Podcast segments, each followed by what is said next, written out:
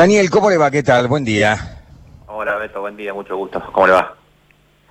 Bien, bien, así andamos. Bueno, ¿cómo andan las cosas en la, en, la municipalidad después de todas estas reestructuraciones que se han hecho? ¿Y cómo es hoy por hoy la relación con el gremio, Daniel?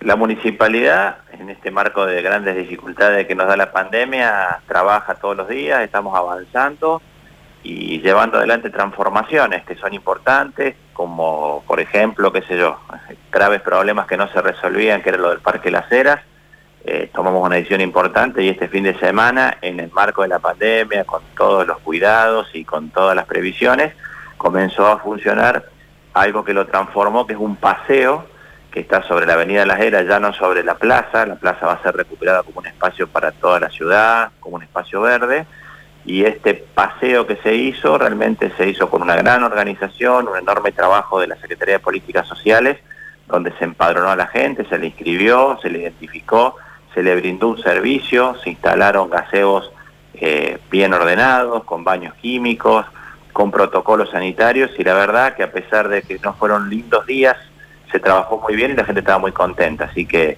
demostramos que se puede transformar la cosa, organizar bien, que la ciudad tenga una feria y un paseo acorde a lo que debe ser la ciudad y no lo que tenía en el Parque de la Era, que lamentablemente era tierra de nadie.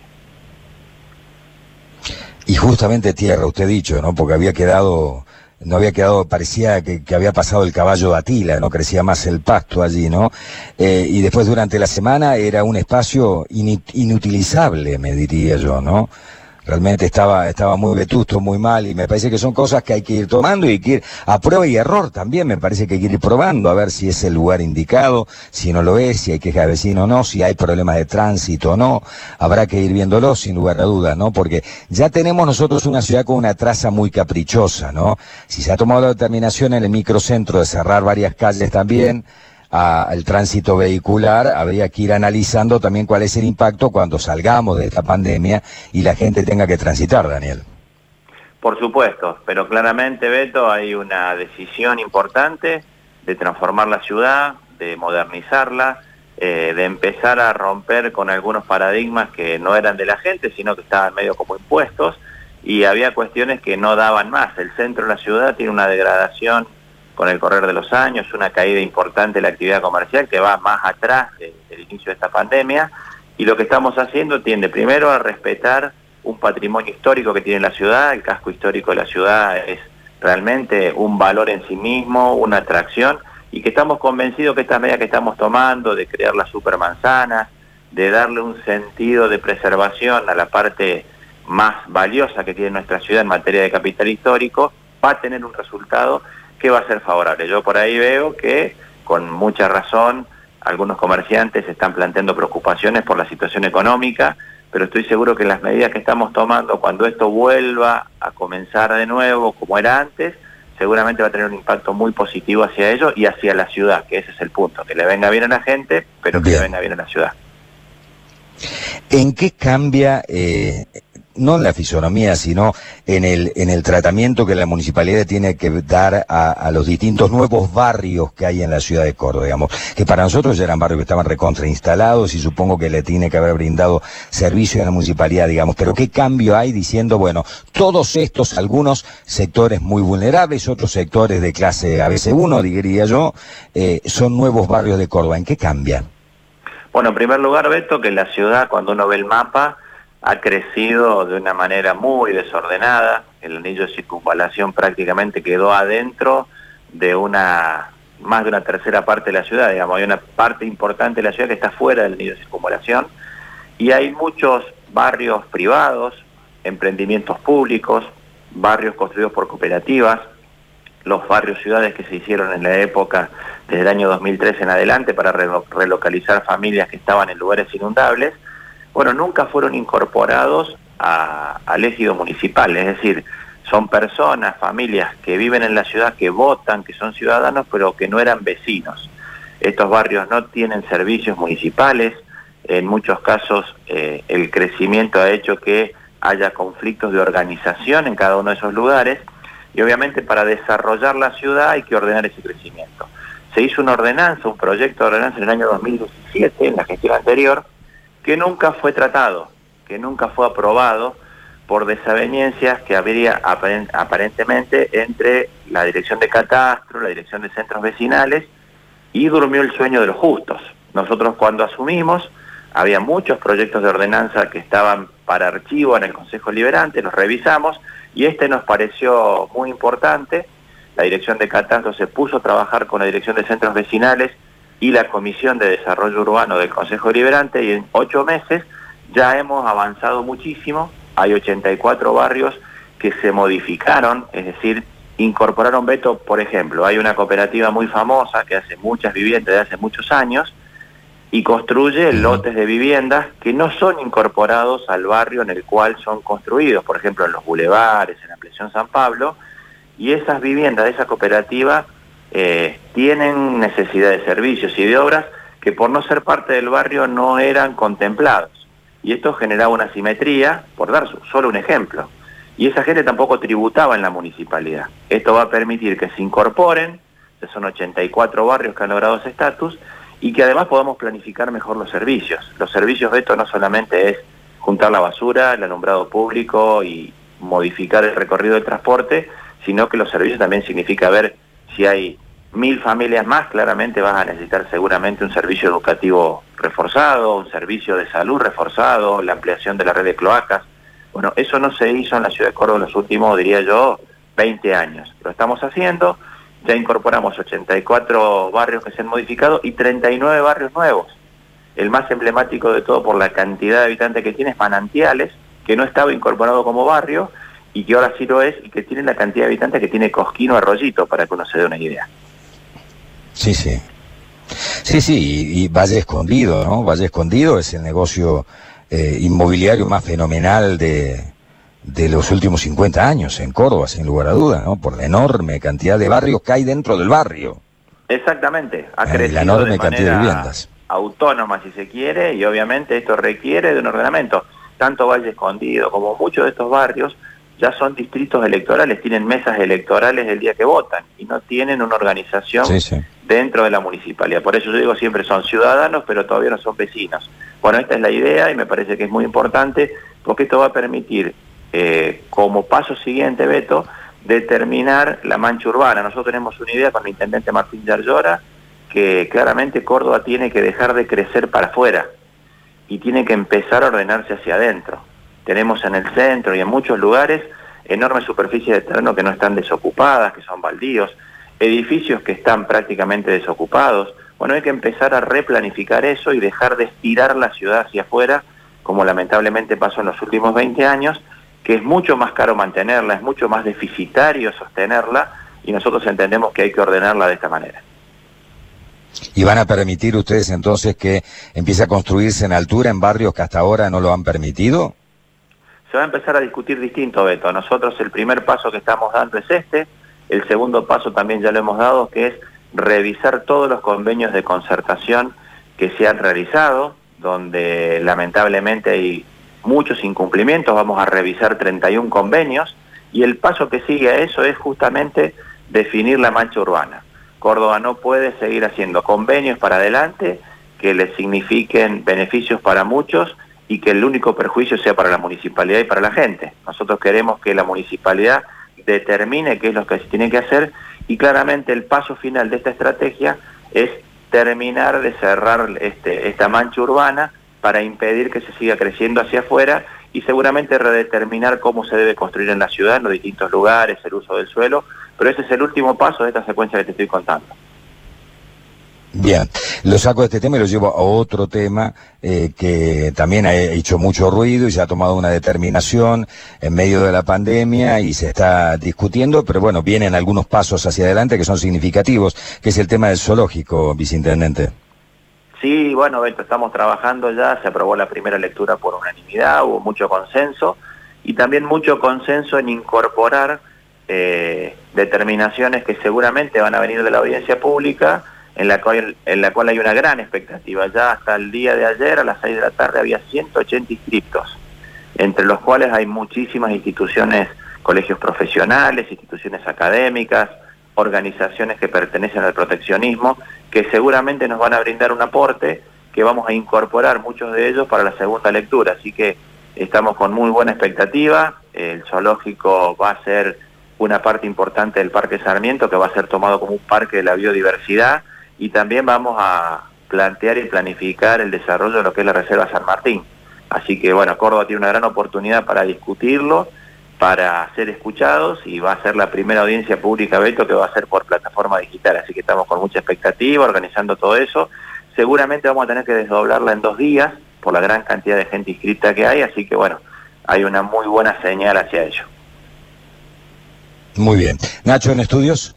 Eh, sí, me, quedaba una duda, Daniel, con respecto a esto de los barrios y la cantidad enorme de barrios que tiene la, ciudad de Córdoba. Hay, hay, algunos barrios que son muy pequeños, ¿no? Que pueden tener ocho manzanas y estamos hablando de Córdoba con una cantidad de cuántos, cuatrocientos y tantos barrios. Si todo sigue como nosotros estamos viendo, eh, el final de este trabajo va a determinar que Córdoba tiene, va a tener 560 barrios. Hoy tiene 505 aproximadamente eh, desorganizadamente clasificados. Tiene mucha cantidad de barrios, eh, va a ser, es la ciudad ya que tiene mayor cantidad de barrios en Argentina. Eh, Rosario, por ejemplo, tiene 46 barrios, pero bueno, Córdoba se organizó así, hay gente que tiene, que digamos, la identidad de cada uno de los barrios de organización tiene que ver con eso. nosotros lo que estamos haciendo es ordenar, no crear barrios de por sí, pero Córdoba se ha extendido hacia afuera, ha creado lugares, ha autorizado lugares, que no están identificados, no están organizados y vamos a tener que hacerlo. Esa es un poco la finalidad. ¿Y puede permitir esto, por ejemplo, la generación de más centros vecinales y la organización quizás, ¿no?, de, los vecinos de los barrios. Claro, en muchos lugares, por ejemplo, estos 84 barrios que se han ampliado, que se han modificado, el centro vecinal de ese barrio ya estaba organizado y estaba pidiendo que esto se ordene porque tenían demanda de barrios, de loteos que se habían autorizado pero que no estaban dentro del ejido del centro vecinal y generaba conflictos. Esto va a permitir organizar eso y en los barrios que no lo tienen, obviamente organizar el centro vecinal. Por eso en esta ordenanza trabajan de manera conjunta la Dirección de Centros Vecinales, la Dirección de Catastro y la Comisión de Desarrollo Urbano de la Municipalidad de Córdoba. Usted recién hace algunos minutos nombraba al barrio Manantiales. Eh, ahí hay un canal que, tiene su desagüe en Manantiales que viene desde Mutual Docente, Esmata, el canal Anisacate, que hace poco en Esmata se terminó de tapar. Y en Manantiales está soltando allí todos los líquidos que uno pasa a 100 metros de distancia y es imposible el olor que eso genera, porque en su momento ese canal era pluvial y ahora en un momento creo que también se convirtió en cloacal. Y eso va a la cañada. Así es. Eh, ese tipo de cuestiones tienen que ver en muchos casos con la no finalización de obras. Vos sabés que hace pocos días el gobernador con el intendente han firmado el convenio para todo lo que tiene que ver con la obra de cloacas de Villa Libertador y eso entiende y obviamente sobrelleva además la finalización y la conexión de muchas obras que lamentablemente quedaron de esa manera. También, yo les contaba recién, que nosotros vamos a revisar 31 convenios urbanísticos en los cuales muchos de ellos han incumplido la contraparte, que son obras de este tipo, hay puentes, hay canales, hay obras de desagüe y de cloacas, la más emblemática es la del 141, que están incumplidas, que están demoradas, y nosotros vamos a trabajar para exigir el cumplimiento y tienen que ver con la resolución de estas cuestiones. Eso que vos estás relatando es justamente la sumatoria de muchas obras inconclusas que lamentablemente terminan perjudicando, como decía antes, a toda la ciudad. Claro. Eh, Daniel, eh, se conoció también la información de la imputación a un empleado municipal por las amenazas que, recibió usted en su, teléfono. Sí, bueno, en el día de ayer eh, nos anoticiamos que la Fiscalía del doctor Bringas, que la verdad ha trabajado muy bien porque mañana se cumplen dos meses de, de la amenaza que yo recibí, yo inmediatamente esa misma noche hice la denuncia, primero una Fiscalía de turno y luego se sorteó la Fiscalía del doctor Bringas y han trabajado muy bien tanto el fiscal, su equipo, como la Dirección de Investigaciones de la Policía de Córdoba y el, primer resultado que arrojó fue obviamente la identificación de una persona que ha sido imputada, que es un empleado municipal. Yo tengo que presentarme el día jueves en la Fiscalía para ya notificarme formalmente y en función de lo que se me informe veré si yo amplío la denuncia o no, porque me parece que la investigación no está terminada y que seguramente podría haber algunas otras novedades. Pero lo importante es que en mi caso y para mi familia la tranquilidad de saber que se ha trabajado responsablemente, que ya hay un imputado y que obviamente, bueno, todavía yo no sé quién es, sé que es empleado municipal porque eso nos ha informado la Fiscalía, pero obviamente, bueno, también ver qué determinación tomamos con esta persona. Claro. Eh, o sea que no sabes si es un activista del gremio o no. No, no lo conozco, Beto, por eso no puedo, no puedo hacer ninguna afirmación en ese sentido. Y como lo hice el primer día, lo he hablado con vos varias veces, yo decidí no hacer ninguna declaración por una cuestión de responsabilidad, pero sobre todo porque por más que yo sea el damnificado, soy el viceintendente de la ciudad y cualquier manifestación que yo haga puede, puede ser interpretada como una presión o no a la justicia y eso podría haber desviado la investigación o haberla frenado. La justicia trabajó muy bien, la policía trabajó muy bien y ya hay un resultado positivo que a mí me da mucha tranquilidad. Eh, Beto, siempre nos interesa también conocer la, opinión del doctor Daniel Pacerini de esta situación que, estamos viendo con el coronavirus. ¿Cómo, ¿Cómo está viendo este momento, Daniel? Y bueno, primero como médico, pero también como vecino, como padre de familia, como hombre de la comunidad todos estamos ya eh, con, la, con las cicatrices en el lomo de tantos días de, esta situación, pero también eh, estamos viendo que realmente esta es una enfermedad que provoca muchas consecuencias sanitarias, que lamentablemente estamos con una circulación comunitaria importante. Yo creo que tenemos que asumir el desafío, como dijo el gobernador Esquilete ayer, de extremar nuestros cuidados personales y comunitarios de manera responsable para que el Estado nos permita eh, seguir avanzando en la normalización, seguir trabajando como se puede, de la mejor manera posible y obviamente no retroceder de los avances que se hicieron en materia comunitaria. Pero estamos en un momento complicado, con mucha cantidad de casos. Córdoba viene trabajando con mucha responsabilidad, con una alta cantidad de testeos y en el reporte de ayer vimos que prácticamente estamos con la misma cantidad de casos en el interior y en la capital, con un crecimiento importante, pero que se va produciendo de una manera no tan abrupta como está pasando en la provincia de Buenos Aires o como pasa, está pasando en la provincia de Santa Fe, sino que ese crecimiento es, si bien sostenido, eh, no es tan abrupto y nos está permitiendo haber organizado el sistema sanitario, tener la cantidad de herramientas disponibles para poder enfrentarla y obviamente contar los días y las semanas que quedan hasta que aparezca la vacuna, que creo que eso sí va a ser el indicador de que vamos a poder volver a la normalidad que teníamos antes. Eh, Bien, eh, Daniel. No, Beto, pero, discúlpame, le, consulto al viceintendente. Tenemos varios mensajes de, oyentes que, bueno, escuchan a alguien de la municipalidad y quieren eh, enseguida hacerle llegar eh, algún reclamo. ¿Le, puedo leer dos o tres, eh, viceintendente, como para que lo, tengamos en cuenta? Por supuesto. Bueno, nos dice, hola, soy de Villa Libertador. En esta zona y alrededores necesitamos un ordenamiento profundo no solo cloacas, me refiero a semáforos, árboles, señalización, colectivos, arreglo de calles y limpieza, nos dice Osvaldo, que bueno, nos hace saber esta situación. Eh, pregúntenle al viceintendente en qué estado está Ecotierra, atrás de Barrio Ituzango Anexo.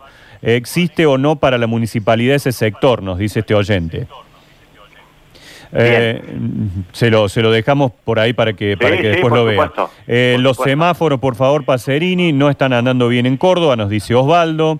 Eh, alumbrado público y semáforos en Alta Córdoba, por favor, nos dice otro, otro oyente. hay mucha queja por semáforos, mucha, mucha. Bien, con respecto a los semáforos y al alumbrado, son y cloacas son los, los reclamos que históricamente siempre tuvieron mayor demora en la respuesta en la municipalidad. Nosotros hemos acortado los tiempos de respuesta a los reclamos, pero claramente todo lo que es alumbrado y semáforo hay una estructura que en muchos casos que no ha tenido mantenimiento en los últimos años y que requiere obviamente de mucho trabajo. Pero estamos, la verdad, trabajando de manera sostenida. Eh, los CPC están siendo una parte importante en el acompañamiento de esa gestión porque están logrando mayor autonomía y mayor capacidad de respuesta rápida para este tipo de reclamos. Con respecto a lo de Villa Libertador, como bien dice el oyente, no solamente Villa Libertador necesita cloacas, las cloacas son quizá el apéndice más importante de la recuperación sanitaria y de evitar el hundimiento y obviamente el riesgo de vida de muchas familias. Sí es un barrio que requiere una gran inversión que nosotros estamos planificando, la recuperación de sus espacios verdes, la recuperación de los servicios y obviamente es uno de los desafíos que tenemos y que estamos llevando adelante. Eh, bueno, reclamaban también por el puente Leticia. entiendo que es, provincia, ¿no? La, obra. Sí, claro. Es la última parte que falta de todo el cierre de la circunvalación y el cierre de y el, el completamiento de la costanera. creo Claro. que son los últimos metros que están faltando de la complementación y la articulación de, ese- de esa parte de la costanera. Bien.